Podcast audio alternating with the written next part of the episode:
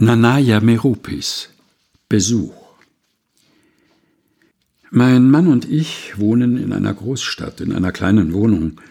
Da wir Immigranten sind und über kaum Geld oder Vermögen verfügen, haben wir unsere Wohnung mit alten Möbeln eingerichtet. Sie ist ein Nest unserer Liebe, das uns einen Ort der Sicherheit und Geborgenheit schenkt.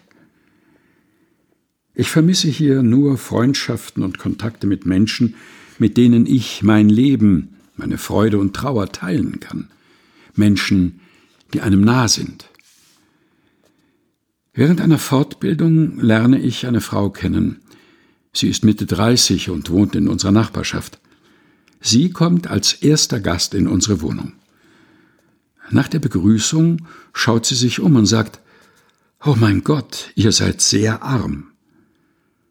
Verwundert sage ich, aber wir fühlen uns überhaupt nicht arm, uns fehlt es an nichts. Sie sieht mich irritiert an und schüttelt den Kopf. Nanaya Meropis Besuch, gelesen von Helga Heinold. Aus dem Buch Lebenslichtspuren, einem Buch, das ein Geheimnis enthält, erschienen im Engelsdorfer Verlag.